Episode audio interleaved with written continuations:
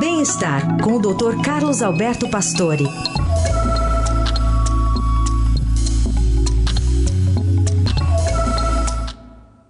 Doutor Pastore, bom dia.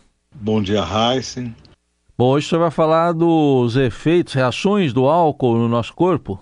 Realmente os cuidados com a quantidade de bebida alcoólica são importantes, porque você pode aumentar a ansiedade e até a depressão.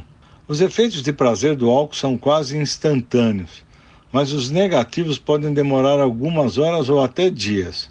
O álcool tem um efeito sedativo muito bom, mas você acorda após algumas horas com um alerta hiperativo. Aumenta a atividade dos receptores chamados GABA, o principal neurotransmissor inibitório do cérebro.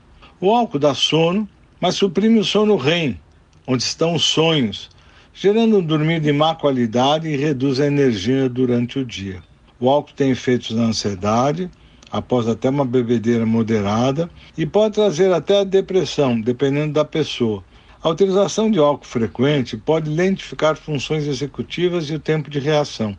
Nos Estados Unidos e no Reino Unido, principalmente, existe uma campanha do Janeiro Seco para diminuir o consumo de álcool em um mês sem bebida, após os exageros do final do ano. Dessa forma, há uma preocupação muito grande mundial com o exagero da bebida alcoólica, principalmente nos jovens.